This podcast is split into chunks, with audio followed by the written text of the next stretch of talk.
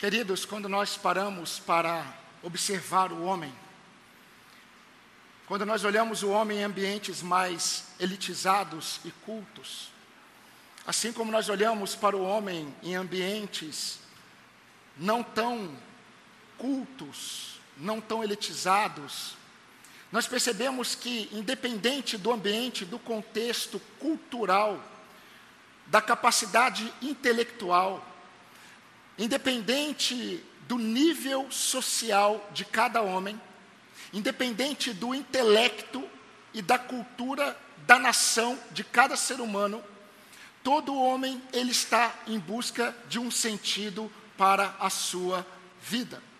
E é interessante porque os homens, eles não estão pensando nisso. Mas as práticas desses homens revelam exatamente essa busca. E é interessante, meus irmãos, quando nós observamos a humanidade, nós sempre vamos encontrar aqueles que estão pensando sobre isso. Sempre teremos os pensadores que tentarão encontrar sentido para a vida humana. Alguns pensadores, eles chegam muito perto de uma leitura correta da realidade do homem. Porém, eles não conseguem dizer o porquê o homem está nessa situação.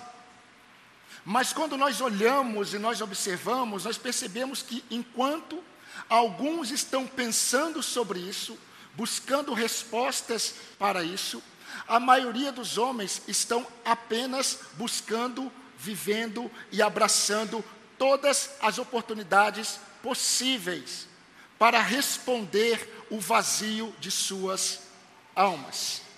Mas Deus criou o homem Deus planejou e Deus executou o seu plano para que o homem encontrasse sentido para a sua vida somente nele. Porém, nós sabemos, irmãos, que o pecado, além de impedir este homem de buscar respostas em Deus, coloca nesse homem que ele nunca deve olhar para Deus. Porque provavelmente a resposta desse homem nunca estará em algo além dele mesmo. Meus irmãos, isso é muito importante porque nós vamos perceber que os homens, as pessoas e muitos que estão ao nosso redor, eles estão buscando sentido para suas vidas, em suas próprias perspectivas. Enquanto o diabo está colocando falsas esperanças de que eles já encontraram em algumas coisas que eles podem fazer, em algumas coisas que eles podem realizar, desde uma carreira bem-sucedida, desde o se dedicar a uma causa social, humanitária, ambiental, e até na busca de prazeres transitórios do pecado, como bebidas, drogas e tantas coisas lícitas e ilícitas. Mas, meus irmãos, quando alguém é convertido a Deus, ele experimenta um mover do Espírito Santo que dá direção a este homem. Mas não apenas mudança de direção.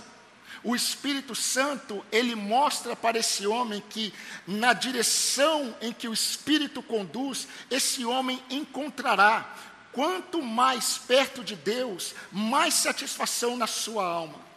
Por isso que o Espírito Santo sempre vai exaltar Cristo na vida do pecador regenerado. E sempre vai reduzir esse homem a uma busca constante de negar-se a si mesmo.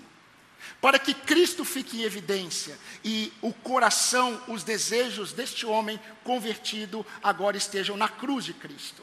Convém que ele cresça e convém que eu diminua. Esse é o ministério do Espírito Santo. E é maravilhoso, irmãos, porque mesmo, mesmo, experimentando tudo isso, todo esse mover do Espírito Santo, que além de dar sentido, dá direção e dá plenitude de satisfação em Deus, além de tudo isso, o Espírito Santo sabendo que nós, nós convertidos, vamos ter muitas dificuldades com o mal que ainda habita em nós, mesmo assim, ele nos ensina que tudo o que nós fazemos em Cristo é na dependência do Espírito. Você pode, por exemplo, ter a oração mais teologicamente correta do mundo. Você pode orar de forma bela. Você pode conhecer todos os preceitos, conceitos teológicos de uma oração bíblica. Você não sabe orar como convém. O Espírito Santo intercede por nós com gemidos inexprimíveis. E meus irmãos, quando Deus encontra um pecador perdido, em suas lógicas insensatas e tolas, o Espírito Santo dá sentido, o Espírito Santo dá satisfação, o Espírito Santo dá alegria, o vazio da alma, ele desaparece. A palavra de Deus enche esse solo preparado por Deus da Sua palavra. E esse crente deseja cada vez mais a palavra do Senhor. Agora, por que nós encontramos tantos crentes tristes no ambiente das igrejas? Porque os crentes não estão recebendo a alegria do Espírito Santo, que vem da palavra do Senhor, que produz vida no coração, tanto do regenerado quanto daquele que ainda está perdido. Eu não sei como você está hoje. Talvez você faça parte do grupo que experimentou uma transformação poderosa de Deus. Quando você experimentou o agir do Espírito Santo que te convenceu. E você é alguém grato a Deus, desejoso por Deus. Mas talvez você tenha perdido o entendimento de que você não foi apenas transformado por Deus, você foi chamado para se maravilhar com Cristo todos os dias da sua vida. Mas talvez você esteja em outro grupo, que pensa que é o que nunca foi, que pensa que está diante de Deus e Deus se agrada de você. Que pensa que por conhecer muitas coisas sobre Deus, você está aprovado diante de Deus, mas a realidade é que você está a um passo do inferno.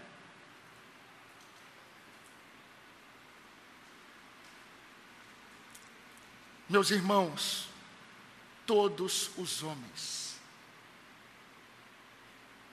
que se deparam com a voz do Senhor, eles possuem a oportunidade e a esperança de serem poderosamente transformados por Deus.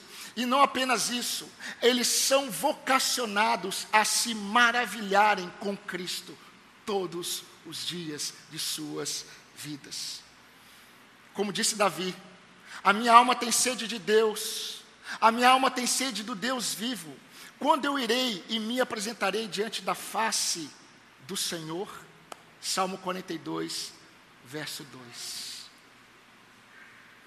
Transformados, mas maravilhados. Essa é a série que nós vamos começar, observando momentos em que Jesus se encontrou com homens e com mulheres. E esses homens e mulheres foram impactados pelo poder de Deus, mas não apenas isso, eles saíram maravilhados da presença do Senhor.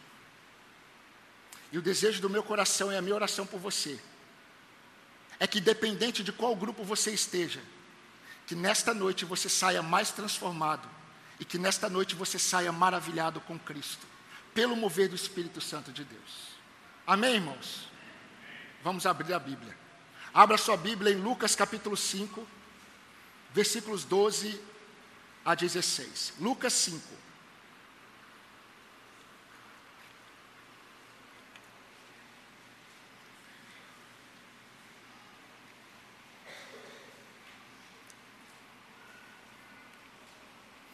Lucas capítulo 5, versículo 12. Nós vamos hoje observar apenas o versículo 12 e 13, mas eu quero ler até o 16. Diz assim a palavra do Senhor, me acompanhe por favor em sua Bíblia. Aconteceu que, estando Jesus numa das cidades, um homem coberto de lepra veio à sua presença. Quando ele viu Jesus, prostrou-se com o rosto em terra e pediu: Senhor, se quiseres, podes me purificar. E Jesus, estendendo a mão, tocou nele, dizendo: Quero, quero sim, fique limpo. E no mesmo instante a lepra daquele homem desapareceu. Jesus ordenou-lhe que não contasse isso a ninguém e acrescentou: Mas vá, apresente-se ao sacerdote e ofereça pela purificação o sacrifício que Moisés ordenou, para servir de testemunho ao povo. Porém, o que se dizia a respeito de Jesus se espalhava cada vez mais, e grandes multidões afluíam para o ouvir e para serem curadas de suas enfermidades.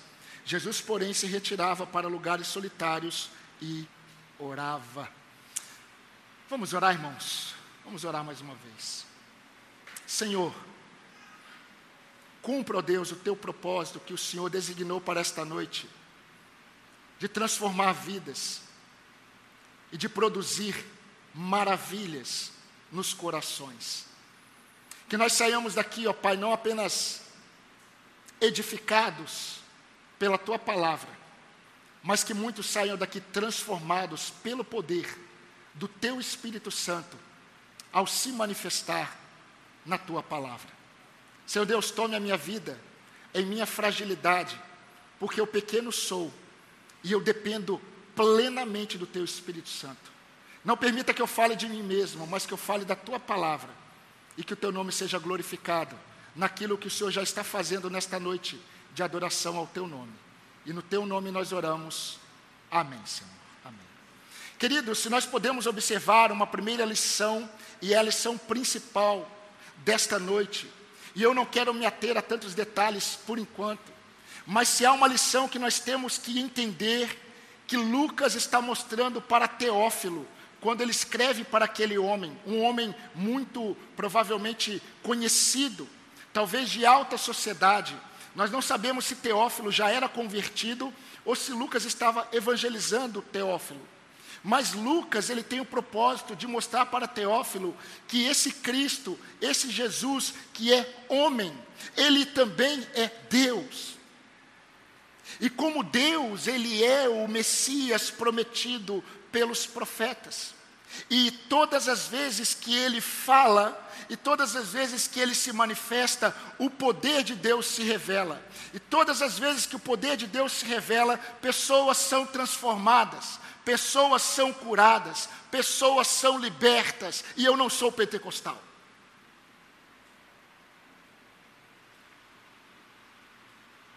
Mas se nós não cremos no mover do Espírito Santo na igreja, nós vamos deixar de desfrutar o que o Espírito Santo produz no coração do crente, que é a alegria em Cristo.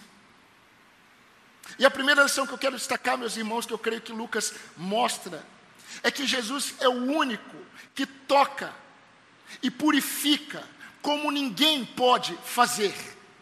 Jesus é o único que toca e purifica como onde nenhum homem consegue alcançar. No versículo 12, versículo 13, diz assim: Aconteceu que estando Jesus numa das cidades, um homem coberto de lepra, veio à sua presença.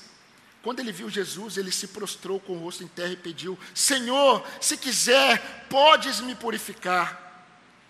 E Jesus, estendendo a mão, tocou nele, dizendo: Quero, quero sim, fique limpo. Queridos, Lucas já vem mencionando, no decorrer da narrativa dele, o que Jesus produzia em muitos enquanto ele caminhava, ensinava ou fazia um milagre.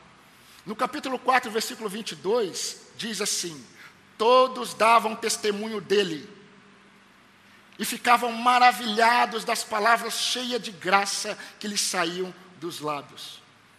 E meus irmãos, logo após se revelar aos seus discípulos ali naquele barco, à beira do mar da Galileia, como nós já observamos, depois de transformar a visão de Pedro e de outros, que passaram a enxergar Jesus não apenas como mestre, mas agora como Senhor, Depois de ficarem maravilhados com Jesus, a vida daqueles homens mudaram de sentido quando eles deixaram as redes cheias na praia e seguiram a Jesus.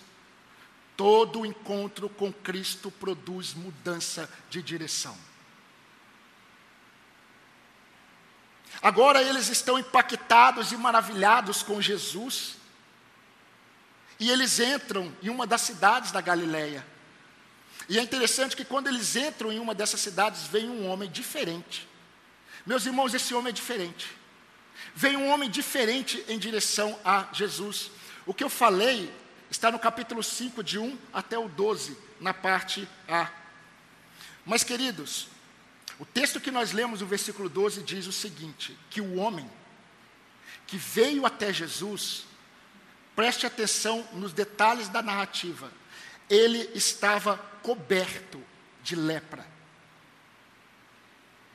Ele não estava apenas com lepra, ele estava coberto de lepra. E ele veio até Jesus. Protocolos estão sendo quebrados. Talvez você não consiga imaginar o que os discípulos sentiram, o que os discípulos pensaram neste exato momento. Meus irmãos, este homem que está se aproximando de Jesus, entendam isso, ele não tinha apenas uma doença socialmente desprezível, porque a lepra, ela não é tão contagiosa como se diz. Mas o impacto social era muito grande. E Deus havia dado ordens para que o leproso se separasse não apenas pensando em contágio, mas principalmente mostrando uma visão de uma impureza cerimonial. E eu vou mostrar isso para os irmãos. Mas esse homem ele está tomado por essa doença, desde a planta dos pés até o couro cabeludo, esse homem está leproso. E é interessante porque quando o texto diz que eles entraram em uma das cidades, queridos, entenda o seguinte: se eles entraram em uma das cidades e o leproso veio até eles, eles não estão dentro da cidade. Porque os leprosos, eles não podiam ficar nas cidades. Eles não podiam andar pelos centros da cidade. Jesus e os discípulos, eles estão passando e entrando talvez na cidade, e eles passaram próximo a um lugar, talvez um lugarejo, onde os leprosos ficavam. Porque, como eu disse, essa doença era cerimonialmente impura. Vou ler Levíticos para vocês, capítulo 13, 44 a 46. Moisés dando ordem aos sacerdotes sobre os leprosos. Diz assim: Você dirá, sacerdote, aquele homem é leproso, ele está impuro. O sacerdote irá declarar que ele está impuro. A sua praga está na cabeça. As roupas do leproso em que está a praga serão rasgadas, os seus cabelos serão deixados sem pentear. Com a mão na sua boca, ele gritará: impuro, impuro. Será impuro durante todos os dias em que a praga da lepra estiver nele. Estará impuro e habitará só. A sua habitação será fora do arraial. Essa era a ordem. Mas é importante, queridos, entender o que isso representava para entendermos melhor o que foi o toque de Jesus neste homem. Quando nós olhamos a, o que alguns médicos dizem, e eu quero mencionar dois médicos missionários, missionários, Dr. Ruizenga, que já é falecido, trabalhou muitos anos em campos missionários, mas principalmente com pessoas leprosas. Meus irmãos, Deus separa a gente para todas as coisas. E também Keller Sberger, um outro médico que também trabalhou muito com leprosos. Eles disseram o seguinte: abre aspas. A enfermidade que hoje denominamos de lepra geralmente começa com dor em certas áreas do corpo. A seguir vem uma dormência e a pele nessas partes perde a sua cor original. Fica saliente, lustrosa e escamosa. De fato, a calamidade é chamada de lepra em razão de a pele fazer-se escamosa, cuja palavra em grego é lepos ou lepis, que significa escama. À medida que a enfermidade se agrava, as partes salientes se transformam em chagas feias e úlceras provocadas pela insuficiência do curso sanguíneo. A pele, especialmente em torno dos olhos e orelhas, começa a formar protuberâncias com profundos sulcos entre as inchações, de sorte que o rosto dessa pessoa se torna parecido com o de um leão. Os dedos caem, ou são absorvidos. Os dedos dos pés são igualmente afetados, as sobrancelhas, as pestanas caem. Com um só toque do dedo é possível também sentir o olfato. É possível, pelo olfato, perceber que um leproso está perto, porque o odor é repugnante. Além do mais, diante do fato de que o agente a produzir a enfermidade, com frequência ataca a laringe, e a voz do leproso adquire certa aspereza. Enfim, a garganta se torna rouquenha, e então é possível não só sentir, cheirar o leproso, mas também ouvir a sua voz fanhosa. E se você permanecer com a pessoa por algum tempo, você pode imaginar o paladar peculiar que ela tem, porque provavelmente o odor interno é terrível. Todos os sentidos de uma pessoa sadia captam a presença de um leproso. Fecha aspas. Por isso que nós vamos entender que Lucas vai, vai relatar no capítulo 17, versículo 11 do, seus, do seu livro, do seu evangelho, que os leprosos, os dez leprosos, quando viram Jesus, eles gritaram de longe. Você se lembra da narrativa? Porque eles estavam fora da cidade. Os rabinos, eles consideravam a cura de um leproso tão difícil quanto ressuscitar um morto para os irmãos terem noção do que está acontecendo aqui. Este homem está vindo até Jesus. Vocês conseguem imaginar como que está a mente dos discípulos? Este homem está vindo até Jesus. E ele está coberto de lepra. Isso significa que ele está da cabeça aos pés, tomado pela doença. Mas nós não podemos esquecer uma coisa, queridos. Lucas já vem falando que Jesus ele é o Messias prometido e pregado pelos profetas. E esse Jesus ele agora está percorrendo a Galileia. E ele está fazendo muitos sinais. Se os irmãos lerem um pouco mais para frente do Evangelho, vocês vão perceber que João Batista está preso. E João Batista envia os seus discípulos para perguntar para Jesus: O Senhor é mesmo aquele que viria de vir? Jesus não responde e começa a curar.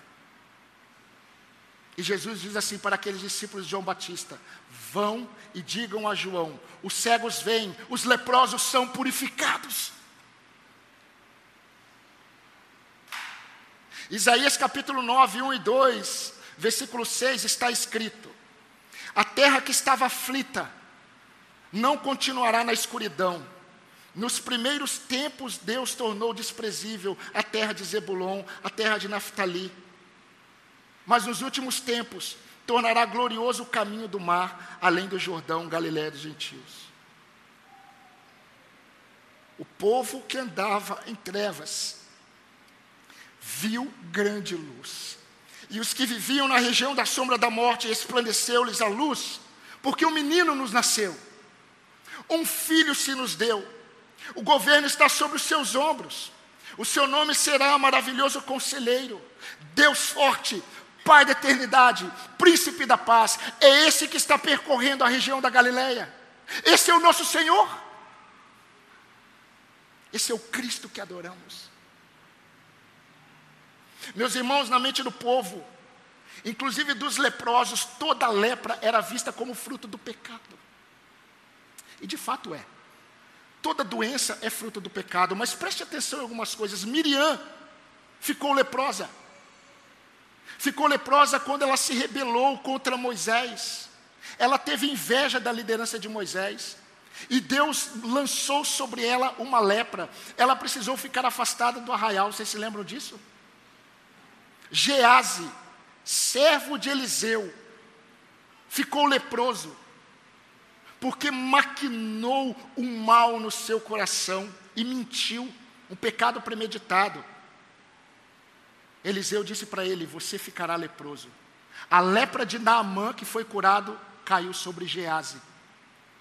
O rei Uzias, o rei que impactou tanto a vida do profeta Isaías, o rei Uzias morreu de lepra. Consequência de uma desobediência direta a Deus. Enfim, irmãos, o leproso e o povo acreditava que se a lepra está presente, isso era consequência do pecado, de desobediência a Deus. Esse homem estava numa condição de profunda desgraça. Queridos, esse homem estava desesperadamente desgraçado, no sentido é, puro da palavra. Esse homem se chega, ele se prostra diante de Jesus, mas preste atenção no detalhe que muitas vezes na língua portuguesa não fica tão clara. Quando Lucas utiliza essa palavra prostrou-se, ele está dizendo que esse homem chegou e ele caiu com o rosto no chão. Ele não chegou simplesmente e abaixou.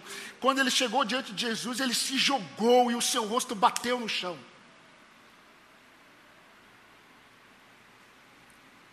Agora observem, quando esse homem, preste atenção, queridos, porque os maiores teólogos não estão nas cadeiras das, das academias de teologia.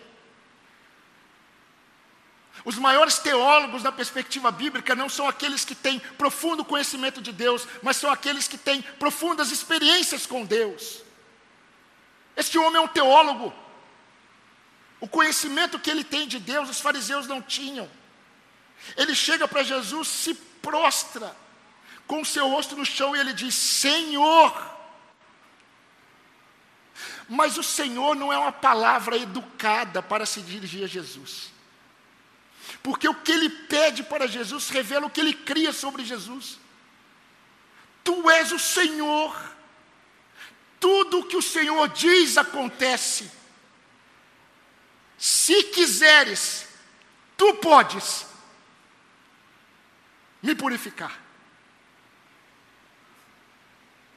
Ele tinha a base da fé muito clara. Ele cria que Jesus ele não era apenas poderoso, Jesus era Senhor. O Senhor pode fazer, mas o Senhor decide se o Senhor quer. O Senhor vai decidir, Senhor. Tu podes. Se quiseres, tu podes. E ele cria que Jesus era o único que poderia fazer alguma coisa. Só o Senhor pode fazer. Não basta eu querer. Não basta pessoas desejarem por mim. Não basta outros quererem orarem pensando que podem fazer alguma coisa. Não basta me colocar diante de muitos médicos, não, não basta. O que basta é saber que o Senhor pode, se o Senhor quiser. E ele faz o pedido correto. Ele se prostra e diz: Senhor, se o Senhor quiser, o Senhor pode. Queridos, nós não sabemos a história deste homem, mas ele conhecia a história de Naamã, ele não cria que Jesus ele era como o Rio Jordão. Ele cria que Jesus foi aquele que criou o Rio Jordão. Naamã foi purificado de uma lepra, dando sete mergulhos no Jordão. Para aquele homem prostrado diante de Jesus, Jesus ele é aquele que diz ao Rio Jordão: purifica este homem.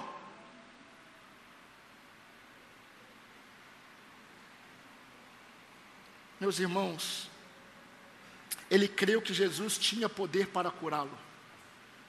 Ele crê que Jesus é o Senhor da vida. E como eu disse, meus irmãos, nós vamos perceber que a postura deste homem revela que ele entendeu. Ele se prostra, ele se lança diante de Jesus, ele quebra os protocolos porque ele sabe quem é Jesus. Ele poderia pensar assim: Jesus é como um dos fariseus. Não, ele não tem essa visão. Ele tem a visão que Jesus é diferente. Ele pode se chegar até Jesus, ele pode quebrar todos os protocolos. Ele vem coberto de lepra e se prostra diante de Jesus e lança uma palavra de fé: Senhor. Adonai em hebraico. Senhor. Se o Senhor quiser, o Senhor pode. Agora olha que interessante. Jesus, logo depois, depois de um tempo, ele vai subir no Monte da Transfiguração. O Pai vai revelar ali aos três discípulos, Pedro, Tiago e João, quem é Jesus, o Filho amado de Deus. Eles descerão, e ali os discípulos estarão tendo dificuldades com o jovem possesso e o pai daquele jovem. E o pai daquele jovem chega para Jesus, você se lembra o que ele diz? Se o Senhor pode fazer alguma coisa, tenha misericórdia de nós. Jesus responde: Se podes. Muitos crentes estão assim. Senhor, se o Senhor puder fazer alguma coisa, tenha misericórdia de mim. Este leproso, ele chega até Jesus e diz assim: Senhor, tu podes. Eu sei que o Senhor pode, se o Senhor quiser. Mas o nosso foco, queridos, ele não está no homem. Apesar da introdução até aqui falar do homem. O nosso foco tem que estar em Jesus. Porque Jesus, ele é o único que toca e purifica como ninguém pode fazer. A resposta de Jesus é muito interessante quando nós observamos todos os evangelhos que relatam essa narrativa. Marcos vai mostrar o que estava no coração de Jesus quando isso acontece. Marcos diz assim: E Jesus, profundamente compadecido, estendeu a mão, tocou nele e disse: Eu quero, fique limpo.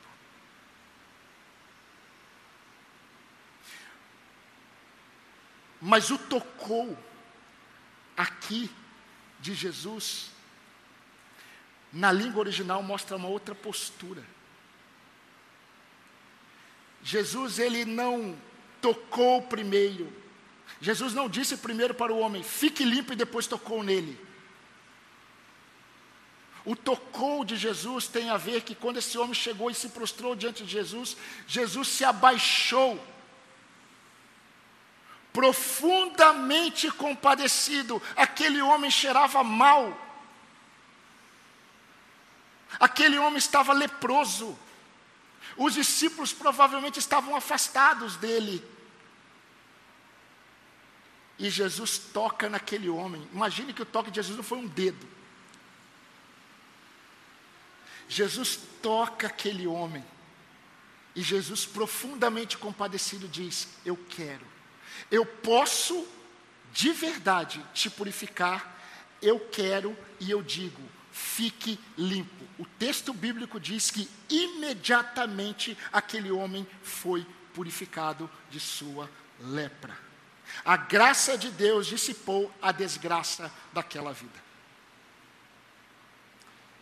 Agora é tempo de nós observarmos algumas aplicações para nós. Meus irmãos, pelas escrituras, nós sabemos que todo pecado, ele é mais destrutivo do que uma lepra. Porque o pecado, ele traz separação. O pecado, ele traz perdas dolorosas. O pecado, ele traz medos e desperta temores da alma. O pecado traz desmoralização. O pecado cheira mal diante das narinas ou perante as narinas do Senhor. Assim como a lepra, o pecado se alastra e consome não apenas a carne, mas principalmente a alma. E por fim, o pecado gera morte. Mas aqui repousa um dos grandes enganos e mais nocivos enganos do pecado. Vocês se lembram como eu comecei esse sermão mostrando que os homens, independente da situação deles, da realidade deles, Eles estão buscando sentido para as suas vidas, em tantas coisas e eles não encontram. O que eu quero afirmar, meus irmãos, é que muitos estão morando em casas maravilhosas. Muitos estão sentados na diretoria de grandes empresas. Muitos estão sentados em cadeiras presidenciais, mas estão tomados pela lepra.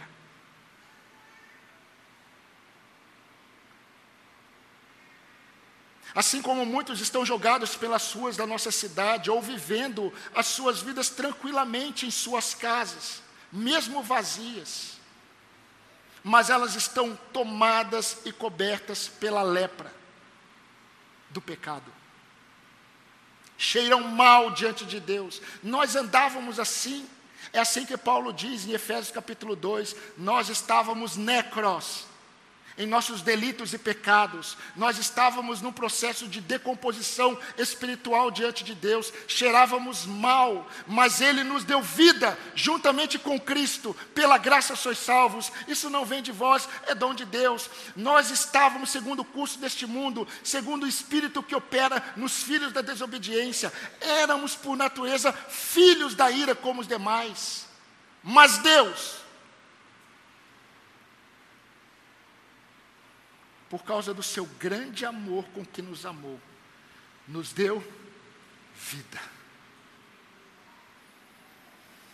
Ah, queridos, as leis cerimoniais de Levíticos, que foram dadas a Israel, tinham por objetivo mostrar exatamente a verdade de que todo pecado diante de Deus produz afastamento de Deus. Por que, que vocês acham que Deus mandou construir no tabernáculo uma bacia de bronze?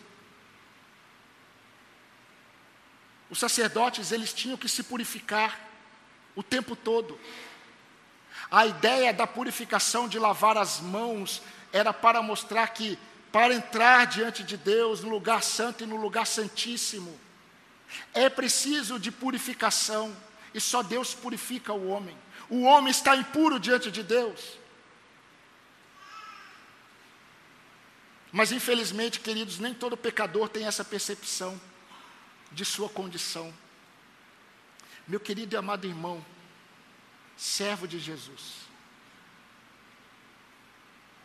você tem a noção exata do que Cristo fez quando Ele olhou para você e disse: haja luz?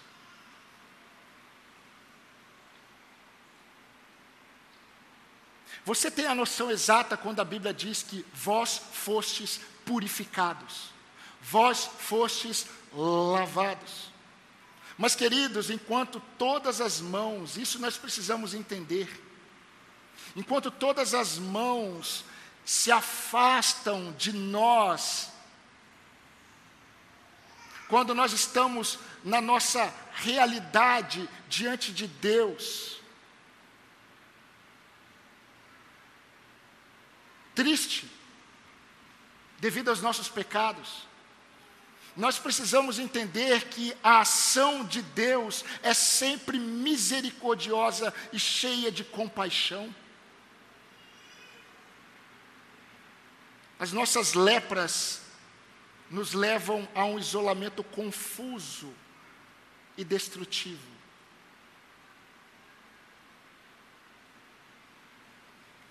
Quando nós não entendemos as misericórdias do Senhor. Mas enquanto todas as mãos se afastavam daquele leproso, Jesus, ele se abaixa, Jesus toca e Jesus cura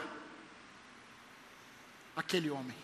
Jesus purifica aquele homem. Jesus ele não pensou, eu posso me contaminar.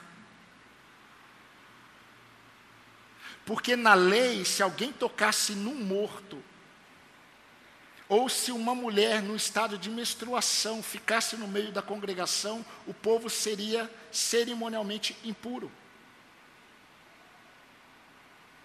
Tocar num animal morto já levava o homem hebreu a ter uma série de posturas diante de Deus de purificação. Por que, que Jesus ele se compadece daquele homem e toca naquele homem e purifica aquele homem? Porque Jesus ele é o Senhor. Ele é compassivo, ele não é como nós muitas vezes, nós nos afastamos, quando nós enxergamos o pecado do outro, nós nos afastamos. Nós apontamos o dedo, eis lá um leproso. Mas Jesus não é assim. E Jesus estava ensinando aos seus apóstolos. Porque Jesus, logo depois, quando envia os apóstolos, Jesus vai dizer assim: vocês irão, vocês expulsarão demônios e vocês purificarão leprosos. Isso foi autoridade apostólica. Mas rapidamente eu gostaria de mostrar para os irmãos que Jesus ele toca e purifica o que ninguém pode purificar. E Jesus toca onde ninguém pode tocar.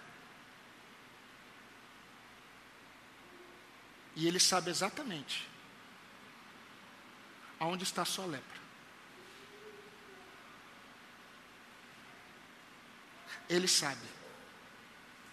E nós temos que nos maravilhar com Jesus por dois motivos principais. Primeiro, porque somente Ele sente por nós o que nenhum outro homem pode sentir. Meus irmãos, a compaixão de Jesus não é maculada pelo pecado. A compaixão dos homens, o homem mais compassivo que você já viu, a compaixão dos homens não está isenta de intenções pecaminosas, a do Senhor está isenta. O Senhor olha para nós com compaixão, misericórdia e graça. Davi sabia disso. Sabia que o Senhor não apenas ouve o nosso clamor, ele se compadece de nós. Bendito seja o Senhor, porque ele ouve as vozes das minhas súplicas. Quando Jesus viu que ela chorava, diz a palavra, e que os judeus que acompanhavam também choravam, Jesus se agitou no espírito e se comoveu. João declarou e mostrou isso na morte de Lázaro. Meus irmãos, nunca, gravem isso, nunca há indiferença da parte do Senhor em relação aos nossos dilemas. A cruz de Cristo é a maior prova disso. Creia na oração. Creia que quando você se prostra diante de Cristo, Ele se compadece de você. Creia. O problema, meus irmãos, é que nós não estamos leprosos como aquele homem, mas nós não chegamos a Jesus como ele. Ele chegou convicto de que Cristo podia, mas convicto da soberania de Cristo, se o Senhor quiser. Eu sei que pode. E Jesus diz: Eu sei que você sabe que eu posso, e eu quero. Eu quero tocar aí.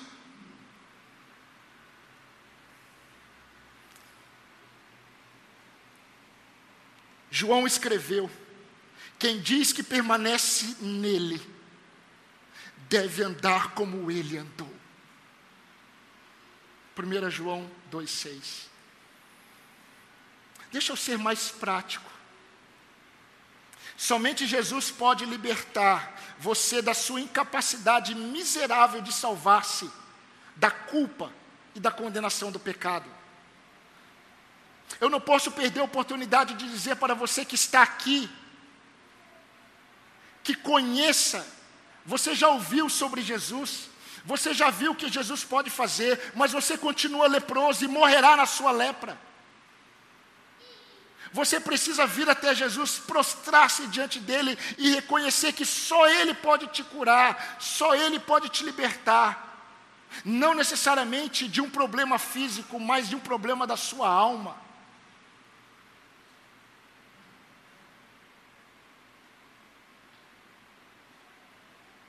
Aproveite o dia que se chama hoje. Se renda a Cristo. Porque se você não se render a Cristo, o inferno é o que te espera.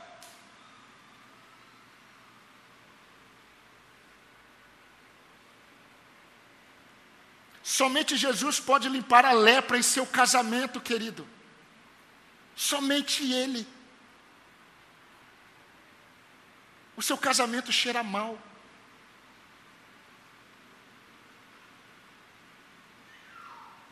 Mas diante de Jesus, vocês estão leprosos. E o que vocês estão fazendo, tendo o Senhor da vida diante de vocês? Vocês precisam entender quem Jesus é. Somente Jesus pode limpar a lepra do coração do seu filho.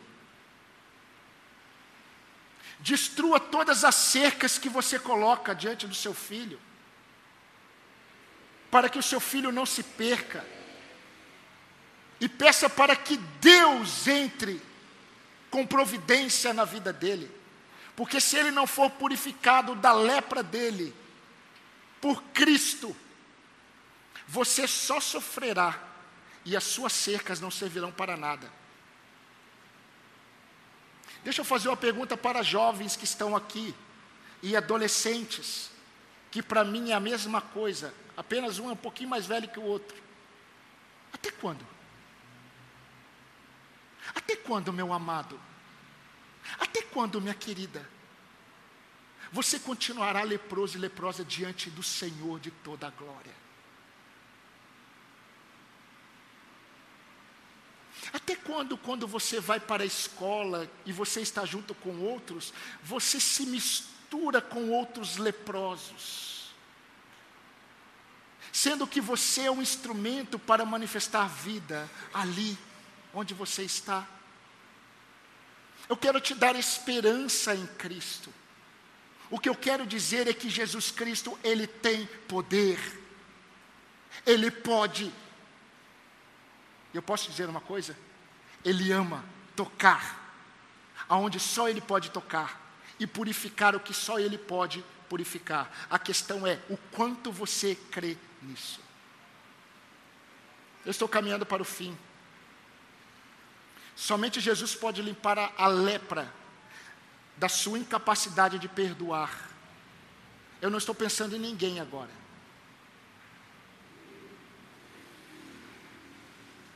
Mas a dificuldade de alguém perdoar não se dá apenas pela dificuldade da pessoa em perdoar, mas está relacionado com a lepra da sua desobediência. Não é uma questão de dificuldade, é uma questão de obedecer ou não. Somente Jesus pode limpar a sua vida das impurezas que têm dominado a sua mente.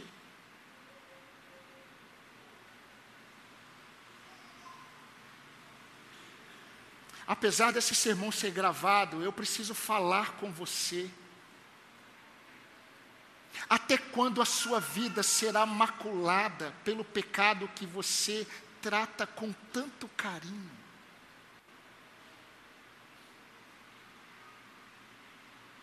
E é um pecado que só faz você ser como um leproso.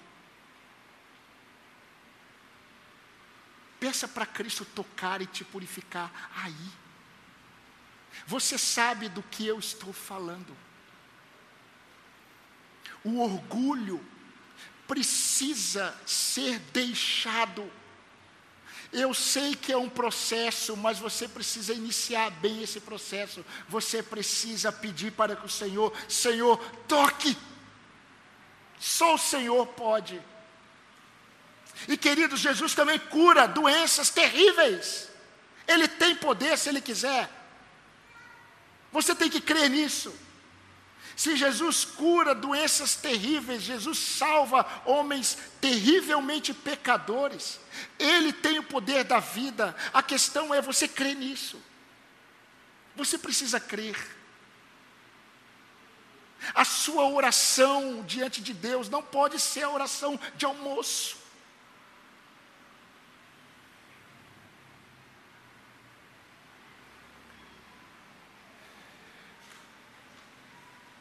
A postura do leproso, de se apresentar diante do Senhor prostrado, reconhecendo que somente Ele pode e quando Ele quer, precisa ser a nossa. eu vou dizer o que Deus disse para o povo de Israel: busquem o Senhor enquanto ele pode ser encontrado, invoquem-o enquanto ele está perto, que o ímpio abandone o seu mau caminho e o homem mau os seus pensamentos. Converta-se ao Senhor, que o Senhor se compadecerá dele. Volte-se para o nosso Deus, porque Ele é rico em perdoar. Sabe por que, meus irmãos, Deus não despreza um coração contrito e um espírito abatido? Porque o coração contrito e o espírito abatido só está assim porque Deus agiu.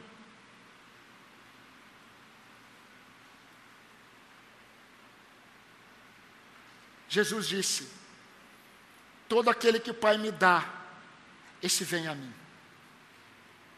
O que vem a mim, de modo nenhum lançarei fora. João 6, 37. Eu quero terminar esse sermão com algumas perguntas reflexivas. Enquanto eu estou pregando, enquanto eu estive pregando, o Espírito Santo de Deus, ele falou muitas coisas com você. E ele mostrou algumas coisas que somente ele tem o poder para purificar. Somente ele tem o poder para tocar. Mas não é um toque frio. É um toque cheio de misericórdia e graça. Então eu pergunto, meu querido, minha querida, onde o Senhor precisa tocar? Onde o Senhor precisa purificar? Talvez você esteja caído como aquele homem. Pastor, eu estou de pé, estou muito bem, eu estou falando diante do Senhor. Talvez você esteja caído como aquele homem. Mas, como já disse certo puritano, a melhor queda que um homem pode sofrer é o cair em si mesmo. Se você se prostra diante de Deus, crendo em Cristo como Ele é, aquele que produz transformação, mas também traz maravilhas muda a minha forma de enxergá-lo. E se você disser para o Senhor que é Salvador, que é Senhor, que é cheio de compaixão e misericórdia, se você clamar a Jesus e você disser, Senhor, tu podes me purificar, eu creio, queridos, que a voz de Jesus para você é: eu quero, seja limpo. Seja limpo, simplesmente, simplesmente assim, seja.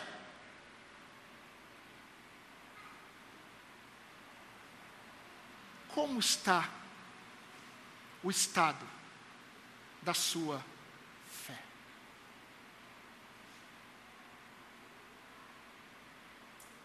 Eu convido você a falar com o Senhor.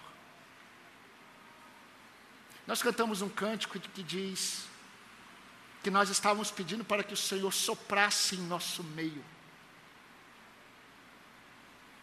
uma forma, uma linguagem bíblica, mas também poética, de pedirmos ao Senhor para que o Senhor se movesse entre nós por meio do seu Espírito Santo.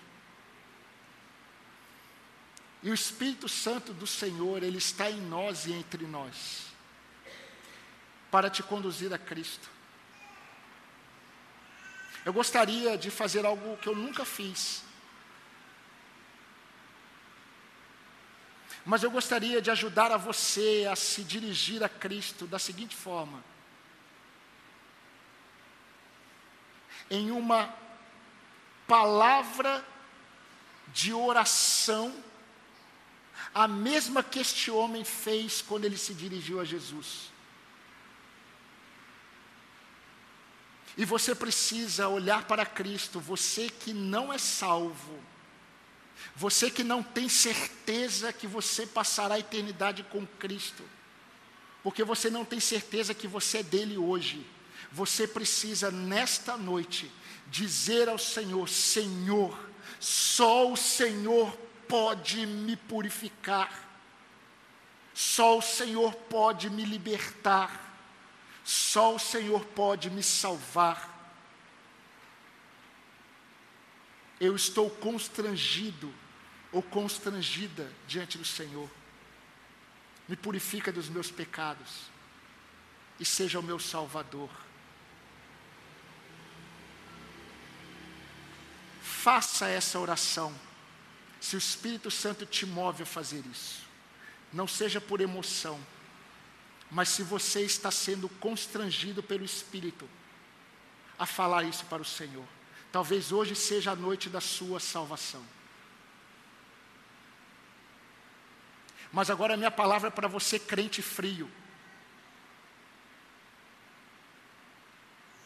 Crente que tem caminhado e levado a sua vida de uma forma tão vazia de Cristo. É tempo de você voltar. Não voltar para a igreja. Eu não estou falando disso. É tempo de você voltar prostrado diante de Jesus. Jesus precisa brilhar diante dos seus olhos. Você deve falar para Jesus: Senhor, tu podes me purificar. Toca aonde só o Senhor pode. E você, meu querido, que já tem andado maravilhado com Jesus, agradeça ao Senhor por tão grande salvação e seja um instrumento para levar a mensagem que só Jesus Cristo salva, que só Jesus Cristo purifica, que só Jesus Cristo tem poder para outras pessoas que estão mortas em seus delitos e pecados. Senhor nosso Deus, nosso amado Pai, nós te louvamos, ó Deus, por aquilo que o Senhor é, e exaltamos o teu santo nome por aquilo que só o Senhor pode fazer. Nós te louvamos, ó Deus, porque esse encontro deste leproso com Cristo nos ensina tantas lições sobre como devemos nos portar. Mas muito mais que isso, Eleva diante dos teus olhos quem Jesus Cristo de fato é. Senhor Deus, há muitos jovens, há muitos crentes que estão vivendo uma vida cristã cheia de incredulidade, mesmo que os seus discursos estão, estejam relacionados a uma fé até louvável mas a prática não diz isso. Os crentes eles andam temerosos. Os crentes andam abatidos. Os crentes, Senhor, eles andam não conseguindo entender que basta cada dia o seu próprio mal, eles estão aflitos, pensando no mal de amanhã, eles não conseguem descansar no Senhor. Senhor, remova do coração dos meus irmãos, desses que assim estão, remova do coração deles tudo aquilo que tem ofuscado a visão deles sobre Cristo, sobre o Senhor. Aqueles que estão vivendo na prática do pecado, Senhor, que o Senhor os tire dali.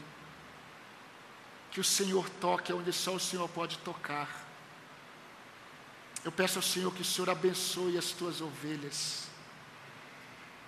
Que o Senhor coloque de pé os teus filhos que o Senhor remova, Senhor.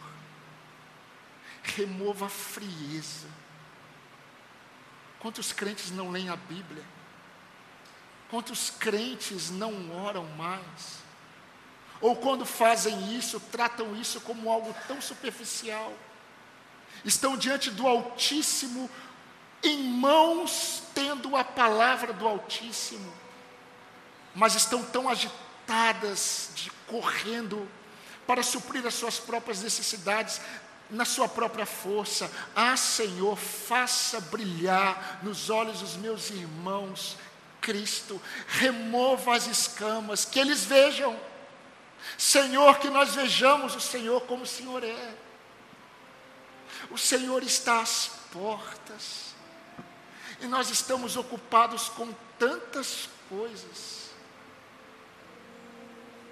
E um dia o Senhor nos purificou de nossa lepra. Na verdade, nós já estávamos mortos. O Senhor nos ressuscitou, nos deu vida, juntamente com Cristo. Senhor, desperta a tua igreja. Há tantos mortos ao nosso redor.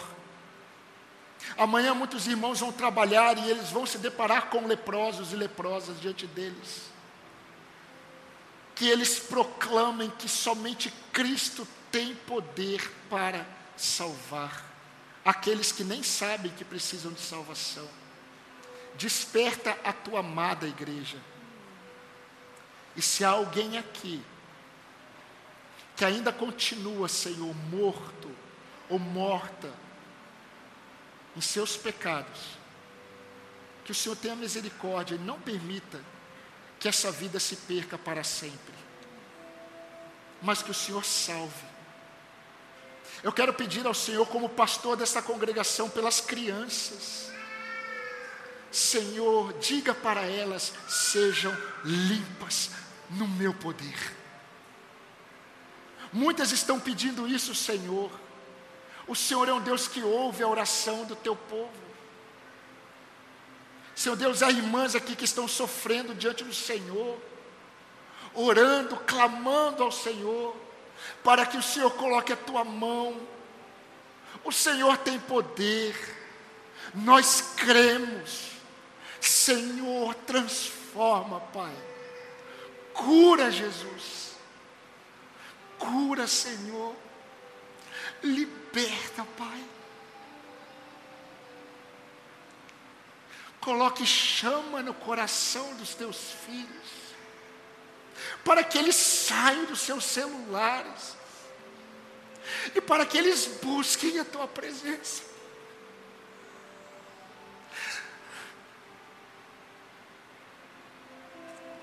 Senhor, que essa semana seja marcada de busca pelo Senhor. Que os nossos rostos, os nossos rostos estejam no chão, prostrados, reconhecendo quem Tu és. Senhor, tu podes, só tu podes se tu quiseres. Purifica, cura, transforma, para a glória do teu nome e para a alegria do teu povo. É o que nós te pedimos no nome de Cristo, aquele que é Senhor, aquele que está sentado no alto e sublime trono aquele que em breve virá. E todos os inimigos estarão prostrados debaixo dos seus pés. E nós reinaremos em glória juntamente com Ele. É no nome dele que eu oro. É no nome dele que eu peço essas bênçãos. O nome de Jesus, o nosso Salvador. Amém, Senhor. Amém.